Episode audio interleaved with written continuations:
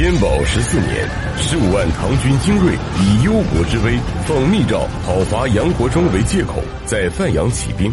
一时间，烟尘千里，鼓噪之声震地，海内承平日久的大唐百姓大惊失色，沿途州县望风瓦解，叛军直取长安。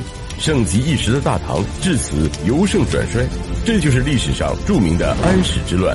本期视频就让我们按照时间的顺序来看一看这场内战的始作俑者安禄山的故事。安禄山原本没有姓氏，他的一生大致可以分为四个阶段。三十岁之前，安禄山跟随母亲生活，靠做牙郎为生；三十至五十岁，安禄山投身军旅，一路平步青云；五十一岁时，发动安史之乱，建立伪燕政权。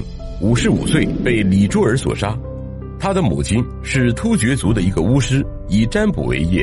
安禄山很小的时候就失去了父亲，母亲也改嫁于一位突厥将军。安禄山这个名字也是根据突厥语中“斗战”这个词的发音而取。十多岁时，安禄山以与他的后父生活在一起为耻，便跟着他的结拜兄弟取了安这个姓。长大成人后，安禄山可以通晓六国语言，当上了一个为买卖人协议物价的牙郎。三十岁时，安禄山因为偷羊被抓，面对严刑拷打，安禄山情急之下高声喊道：“将军，难道不想消灭两个藩族吗？”正是因为这句豪言壮语，安禄山不仅保住了一条小命，还被提拔为偏将。不久之后，安禄山就因为骁勇善战而被幽州节度使收为了义子。多年的牙狼生涯让安禄山练就了一身为人处事的本领。因为自己的义父嫌他过于肥胖，安禄山就再也不敢多吃一口食物。仅仅用了八年的时间，三十八岁的安禄山就被朝廷授予了很高的官职，这也更加方便安禄山用厚礼贿赂往来的官员，让他们在朝堂之上多为自己说好话。因此，唐玄宗也十分信任他。四十岁时，唐玄宗在平卢设置节度。安禄山凭借着自己过人的本领，顺利的拿下了这个职位，自此便可到朝堂之上参与议事。唐玄宗也在一系列的马屁之下，变得更加的宠信安禄山。几年之后，安禄山又接替了范阳节度，通过贿赂，使得唐玄宗身边几位信赖的朝臣都在替他说好话。重量级的李林甫因为一味的迎合唐玄宗，也跟着一起替安禄山说话。光说好话还不够，安禄山还因为唐玄宗宠幸杨贵妃而请求当了杨贵妃的养子。每次进宫朝见唐玄宗之前，都要先去拜望杨贵妃。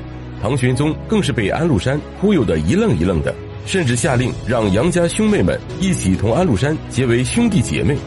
四十五岁时，安禄山一路平步青云，被提拔为御史大夫。安禄山仗着深得唐玄宗的宠爱，就连进宫朝见唐玄宗都不大弯腰。但李林甫却每次都能摸准安禄山的心思，并在两人交谈时抢先说出来，这也让安禄山认为李林甫像神仙一样无所不知，对其十分尊敬害怕。到了晚年，安禄山变得更加肥胖，体重已经达到了三百多斤，但在唐玄宗面前跳胡旋舞，动作却快得像旋风一样。这般付出也让安禄山在四十九岁时又被任命为河东节度使。自此，掌管了三个地方的唐朝精锐，他的大儿子还娶了皇太子的女儿为妻。但尽管如此，安禄山的野心还没有得到满足。仗着自己掌握着唐朝大量的精锐军队，安禄山开始以防御侵略的名义，在范阳郡城北边筑起了雄武城，用来储藏兵器、粮食。他不仅一身兼任平卢、范阳、河东三镇节度使。还派多人潜伏在长安充当情报人员，但凡所请，唐玄宗没有不答应的。右相杨国忠曾多次对唐玄宗说：“安禄山一定会叛乱。”唐玄宗则派人前去暗中侦查，但却被安禄山以重金收买。唐玄宗自此更加的信任安禄山。公元七百五十五年，五十三岁的安禄山从范阳起兵造反，诈称奉唐玄宗旨意，率领部队讨伐逆臣杨国忠。他率领各族骑兵、步兵共计十五万，半夜行军，黎明吃饭，一天前进六十里。由于唐朝百姓太平的日子过得太久了，听到安禄山叛乱爆发，朝廷一片动荡，宫廷警卫部队都是由市井商贩组成的，只得打开皇家仓库，拿出绫罗绸缎招募兵卒。而安禄山这边却是号令严厉，有一班以死相拼的将士，没有谁不是以一当百，很快就占据了东京洛阳城。